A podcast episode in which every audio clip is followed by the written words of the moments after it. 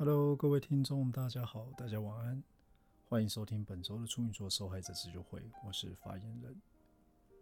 在节目的前面，还是提醒一下各位听众：珍爱生命，远离处女座。如果你最近刚走进一段跟处女座的感情，发言人劝你回头是岸。如果你最近刚离开一段跟处女座的感情，恭喜你脱离苦海。那如果你被处女座伤到现在不知道怎么办，只能晚上暗自在被窝里偷偷哭泣，没有关系，加入我们自救会，大家都会帮助你。那这礼拜节目的开始，跟各位聊些什么呢？这礼拜的主题聊分手。为什么要聊分手呢？因为呢，七夕快到了嘛。那讲到七夕，大家会想到什么？情人节大餐，Love Love 的 Night，还是晚上激情的烟火？没有，都不是，就是分手。你知道以前大学的时候，大家 我们都会讲说。固定有几个大家会分手时间点，我们叫分手潮。通常固定在节日的前后，很奇妙，我不知道为什么。就我我一直以来的观察啦，女孩子如果要提分手，在节日的前后特别有可能。哦，所以就会有几个状况，就是说，例如说像二月十四情人节嘛，七夕情人节嘛，然后圣诞节跟跨年。大致上就是这几个时间点。如果你在啊这这这些节日之前就感觉到说，哎，我们两个之间好像已经有一点怪怪的，或者你有感觉到什么不对劲，那你就要注意了，因为你很有可能已经进入被分手的高危险族群。通常了，如果女孩子在节日之前跟你提分手，那，你值得被拍一拍。我不是说给你拍手，我是说值得拍拍你，因为很有可能，就你后面有人在卡位。我那因为很明显嘛，节气前节日前跟你提分手，代表说我不想跟你过这个节日。哦，但也不一定啊，不好说，就不要想太多。那如果你是在节日之后被提分手的，嗯。好吧，也是要给你秀秀，因为分手嘛。但呃，通常应该就没有什么人在后面等我，因为还是跟你过完了。但虽然，但老实讲呢，因为女孩子可能就对你没感觉了，或是不想要再继续走下去。可是节日呢，一个人好孤单哦，姐妹们都有伴陪，我不要，我也要有人陪。我不管，我要拍照，我要吃大餐，反正吃完拍完，分手再说嘛。我通常就是。这几个时间点特别容易分手。那撇开节日的话呢？啊，以学生来讲，最后也是最大波的一次，大概就是毕业的分手潮。哦，毕业这个真的是可怕。我现在是以讲，就是如果你的女朋友跟你是同届的状况，会比较容易发生。但如果你女朋友比你大或是比你小的话，就稍微可以延后一点点。哦，那状况是这样子，尤其现在应该还好了。那以前会导致这种状况的最大原因，其实出在于男孩子要当兵这件事情。我就在，尤其在我们以前那个当兵还要当到一年以上的时候，我跟你讲，就是大家不要小，大家不要觉得一年很短，这一年的 gap。然后就常常很多的感情就支撑不住，并不是因为说啊这一年都没有陪在我身边，我就我寂寞的时候找不到你啊，我寂寞的时候都是别人在陪我，我不是这种理由，而是说你知道吗？就大学时期的恋爱，尤其有些是在外县市的，我大家基本上有可能大部分人会同居啊，朝夕相处啊，生活圈就这么近。就这么狭窄哦！你们看的东西其实是差不多的，但是一到毕业之后呢，你知道，男的去当兵的，女孩子通常会有几个选项。那第一个嘛，啊，留在台湾念研究所，然后再可能出国去念研究所。哦，那如果都没有的话，就是直接就业。我通常是这三个选项。那这三个选项来讲呢，其实都有个共同点，三个字：新世界。对于女孩子来讲，她的世界突然一瞬间开阔了，不再只有你，不再只有你跟你那群朋友，也不再只有学校。我知道，就像念，如果留在台湾念硕士的，可能稍微好一点，比较不会那么夸张。但对于说去工作的，然后或者是出国留学的，哇，我跟你讲，那个视野的感觉天差地远我有一说，我们举在台湾工作的例子来讲好了。呃，如果碰巧你的女朋友又蛮漂亮的，那就有点危险了。你想想看嘛，去工作，工作有什么？有学长啊，有前辈啊，对不对？有上司，有长官。每个人都比你能赚，或者那他能提供的物质上的，或者是精神上的，我这些感受都是你们这些现在蹲在军营里面的大头兵所不能给的。尤其如果说像你的女朋友又在一些比较高大上的公司工作，例如说 low firm 啊，或者是他是比较偏 financial 那方面的，哇，你知道吗？上司啊，学长啊。经手的案子金额之大，啊晚上，哎呀，你今天走路回家，不然我载你回去吧。车子一开出来，哇，玛莎拉蒂。等你当兵从军营放假回来的时候，剃着一头鸟到不行的云头，身上满满的菜味，然后骑着你那台一二五，要要载他出去玩，对不对？然后当兵嘛，男孩子嘛出来，你会想做什么事？你什么都不会想做，有时候就放几天，有时候就可能大概放个三五天，了不起放个五天。哦，通常点放点放出来有限时间之内，但是干嘛？成你的兽欲啊！一次、两次、三次，女孩子这样一比下来，哇，我觉得你不行了，我看不到跟你之间的未来。呃，我觉得我们两个之间没有希望，我就我没有办法继续跟你走下去。哎，就这样子就切掉。很正常，我现在觉得太正常。所以今天为什么特别聊分手这件事情，就是想跟各位男性同胞讲一下一些关于我自身的观点。那毕竟我一路这样走过来，其实也累积了不少经验值了。说真的，我也花了很长的一段时间，然后才终于了解到说，如果真的觉得。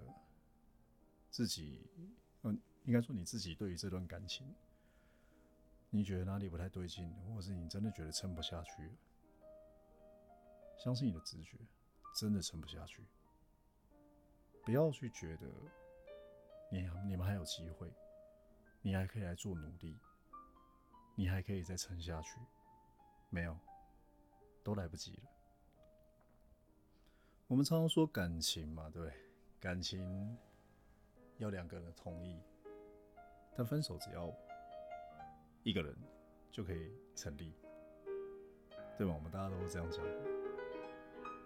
所以，但你今天已经感觉到说，哎，好像你的你跟他之间的感觉已经变了，已经走样了。那是不是你要做些什么改变？是不是要成？是不是自己还要再努力一些？我跟你讲，都不用，你不用去怀疑自己。你就是现在的你自己，不要去觉得自己不行，不要去觉得自己比不过别人，因为变的人不是你，是对方。这正是我自己的感觉。以前的话，我年轻的时候会觉得，就像我刚才讲的样子，我会去做很多改变啊，可能说两个人之间，然后可能还会去像以前我朋友还建议我去做咨询，但我后来想说。奇怪，我没跟你结婚，我跟你做什么咨询呢？而且我去咨，我想去咨询，对方不一定想去咨询呢，但就会试着去做什么很多有的没有的改变了。事实证明都是徒劳。我再重申一遍，变的是他，不是你，所以你再怎么变都没有用。你们一定要记得这件事情。尤其是如果你最近真的跟我讲的一样，你开始面临感情上的问题，你自己一定要记得这件事。你可以选择让自己成长，你也可以选择就是让自己呃有更多探索自己的空间。哦，如果这是对你好的，我都建议你们可以去做。但如果你的出发本意是你是为了你们两个人，我再提醒各位一次。感情要两个人才能成立，他已经变了，你一个人想要为了两个人努力是没有用的，一定要记得这件事情。我花了好几年才领悟到这件事情，我所以回头来讲，不管对方有没有劈腿，有没有爱上别人。然后对你没感觉，或是怎样怎样怎样的，其实我觉得都可以，嗯，不用太放在心上，不要太去钻牛角尖。因为我后来悟出一个道理啊，就是没有什么爱不爱，就是缘分尽了。哦，要记住，缘分尽了，缘分尽了就没有什么爱不爱的问题，就是你们两个就注定只能走到这。你们没有办法继续往前走，只能走到这个地方，那你就应该要放下它，然后继续往前走，就是这个样子。对于已经结束的缘分，不要去强求，要去放下。我真的是花了好长的一段时间，才悟出这个道理，然后中间真的走了不少冤枉路啊。所以，在我前女友的时候，我就很毅然决然，我就决定要分手，因为我就觉得真的撑不下去了，没有办法再撑了。那我自己有我自己的人生，我自己的事业要过，我没有办法再把这件事看得这么重。哦，我还有，我每天还要上班，我得维持我自己的正常。所以那时候我就决定说，不行，我要提分手。可是问题就来了，啊，我前女友不好分手，我前女友真的是各种，嗯，很残忍，真的还蛮惨的。因为我记得我大概前前后后跟她提了五次分手吧。我整个过程中，其实我觉得我自己还算蛮理性的，因为呢，像有时候我跟他有争执。那争执到其实都还吵蛮凶的，但我会都会跟他讲，我说我会跟他讲说，比如说他可能要求，像他那时候有有要求我要同居这件事情，那我也很理性的跟他讲，我说先撇开钱的问题，我因为我自己有房贷嘛，我其实现在不太有余力能够出来再租另外一间房子。那撇开钱的事情，再来就是我家人的问题，因为。我爸很专制。我来跟各位讲，如果我现在说我要搬出来同居，会发生什么事情？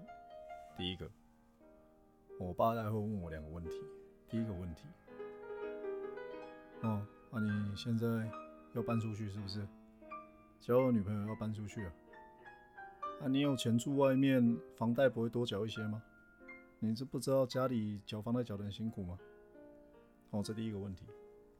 第二个问题，哦，啊，交了女朋友就要搬出去哦，啊，出来是无温暖了，哦，啊，你现在就要搬出去，那婚后是不是就直接跟人家住娘家，然后就跟要不要干脆跟人家姓？我跟你讲，以后 以后后第二第二个问题比较偏激一点，但我觉得我爸真的很有可能会讲这个话，真的超可能。但我那时候就是很。认真的跟他分析过，我现在的难难题在哪里？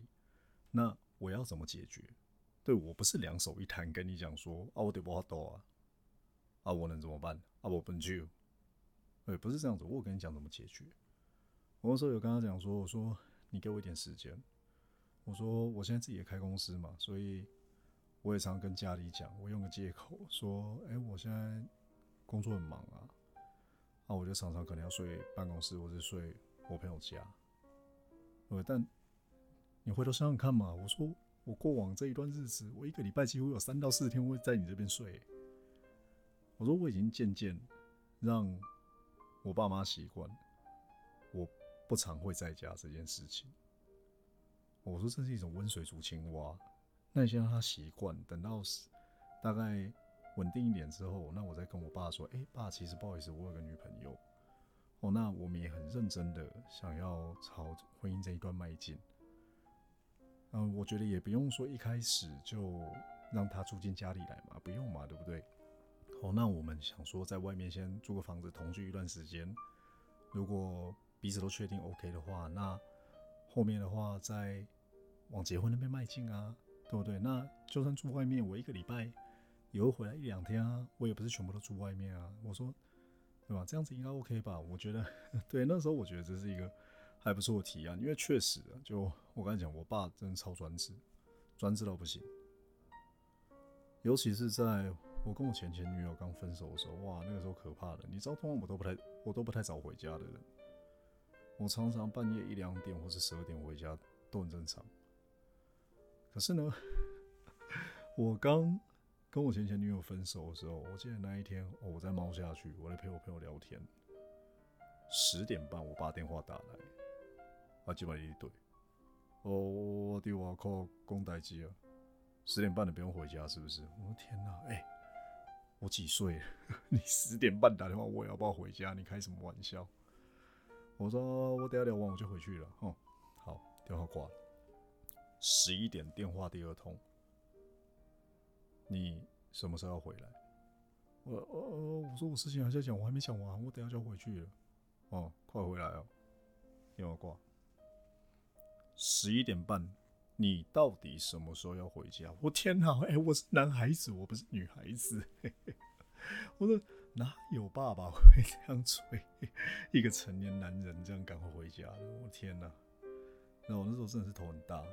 哦，可是到我前一个女朋友的时候，我那时候基本上已经常常三四天没有回家，我爸连通电话都不打，你知道吗？好像好像我这个儿子不存在一样。对他已经渐渐习惯了。那我也跟他说，就成效也有出来，你再给我一点时间。哦，可是我不是拿这个东西去逼迫他。我有跟他说，但如果你觉得同居这件事情对现在的你真的很重要的话，那没关系，我放你自由。哦，我也不拉住你。因为他其实 不止一次有跟我提过，说他觉得我在浪费他的青春，浪费他的时间，这样。对，所以 我有跟他讲，我说那我也不拉住你，我就放你自由，我们大家好聚好散。因为现在的我真的没有办法满足你现在的要求，但如果你愿意给我一点时间，我绝对可以满足你。对我那时候这样跟他讲的，然后就这样几次下来，中间发就中间有几次真的吵很大，主要还是因为他喝酒的缘故。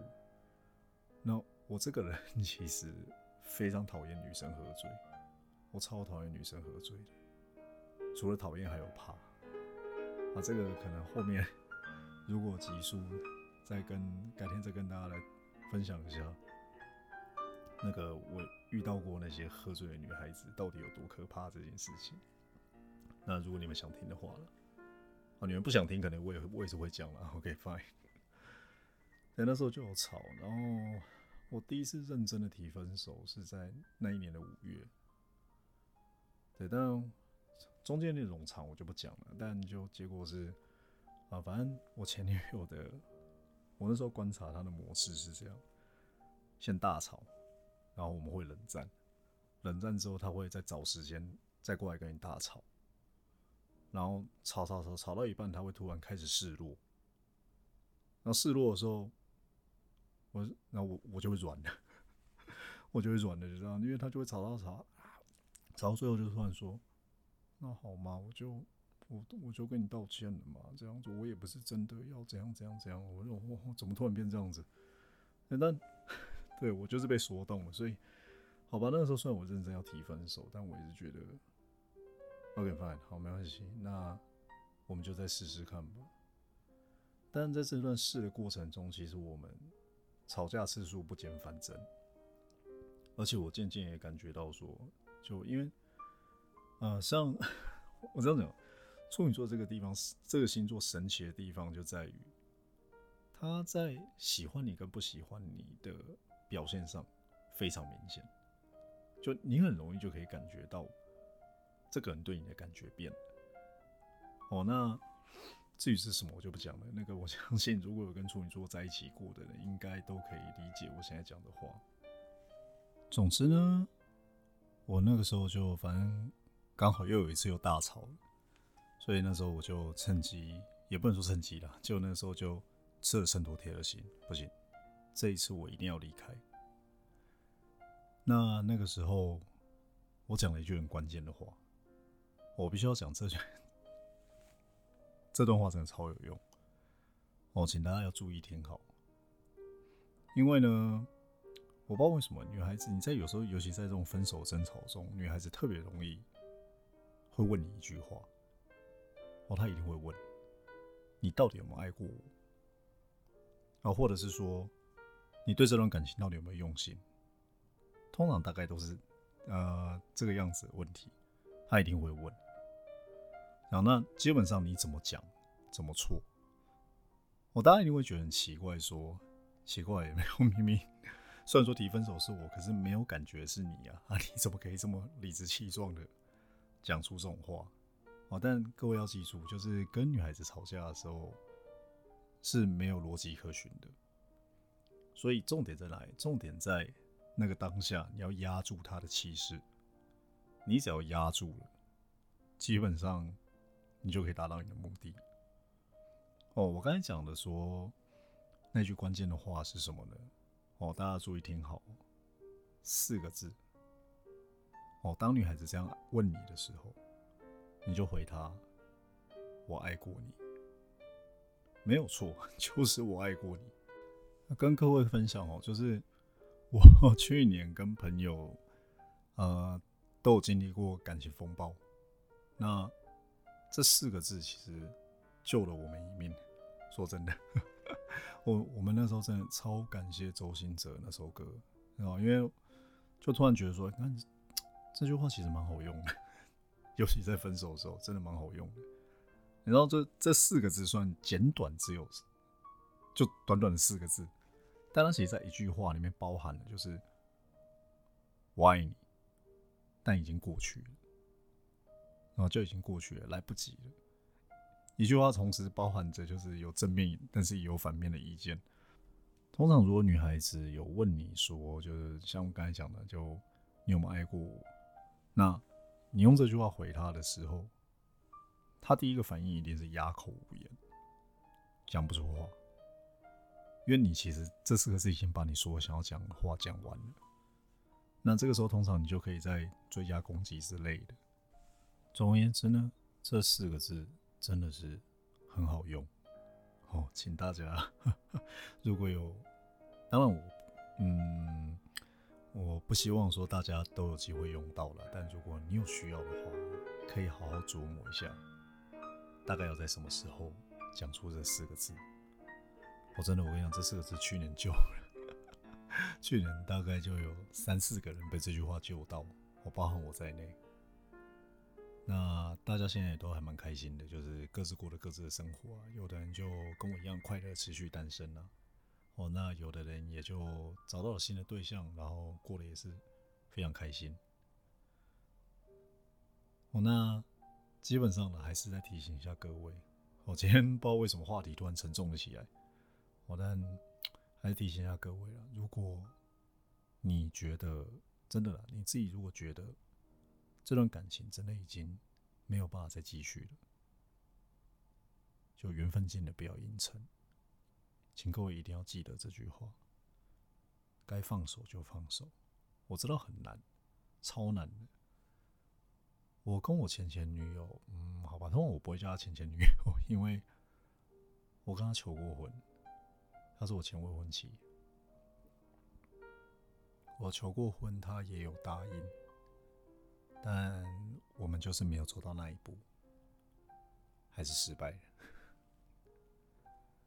我那时候要放下真的超难的，那时候就很感谢我朋友了。那个时候每天都听我在那边发牢骚诉苦，我那时候甚至觉得自己已经有一点抑郁症。我朋友那时候有问我说：“那你要不要去咨询？”我个人的啦。哎，那时候因为真是心里一股压，莫名的压力，所以我那时候有去做咨询。那你说它有用吗？嗯，因为其实我大概到第二次、第三次的时候，我会觉得说奇怪啊，你跟我讲这些我也知道啊，算了啦，我自己觉得 我干嘛花钱来这边？对，所以你说没用吗？好像也不能说没用。那但有用的地方，应该就是，嗯，他让我知，就是我花的钱，然后告诉我自己，让我知道说，哎，其实我好像不用来咨询，大概是这样。哎。情人节啊不会啦，其实一个人也蛮开心的啦。我尤其像我们现在自己开公司的，其实说实在没有什么太多的时间花在感情上。我觉得也是时间，也也也是时候了，给自己一些时间来调整自己，然后让自己到一个比较好的状况之后，再谈感情。也许我觉得这样会比较合适。哦，那如果。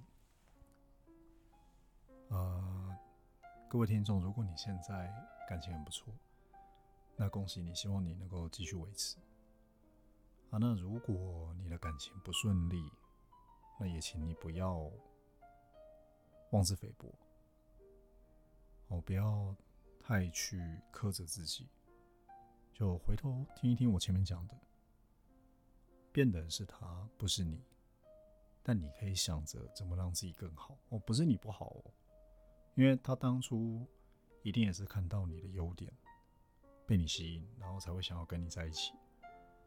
那只是说，可能因为某些原因，他觉得那些优点不再是优点，所以你们的两个的感情就这样走了样。哦，但重申一遍，不是你的问题，也不是你不够好，要的是有自信，就像那句歌词一样嘛。挥别错的，才能与对的相逢。你现在要做的事情，不是自怨自艾，而是努力让自己成长，哦，让自己更加的往上提升。哦，这样子，在你的前方一定有人还在等着你。不要气馁，要加油。今天节目也差不多就到这边，要告一个段落了。先预祝大家情人节快乐。哦，那如果你对我们，我的频道有什么意见，然后或是有什么想要跟我分享的，也都很欢迎你写信到我们信箱来吼，virgo victim sos at gmail dot com，virgo victim sos at gmail dot com。我其实，在那个频道简介上面都写了，大家可以直接复制贴上，那就好，不用听我这边讲，搞不好也不知道我在讲什么。那今天节目就到这边做结束喽，谢谢大家收听本周的处女座受害者自救会。每个人都值得被爱，你也不例外。我是发言人，谢谢大家，我们下周见。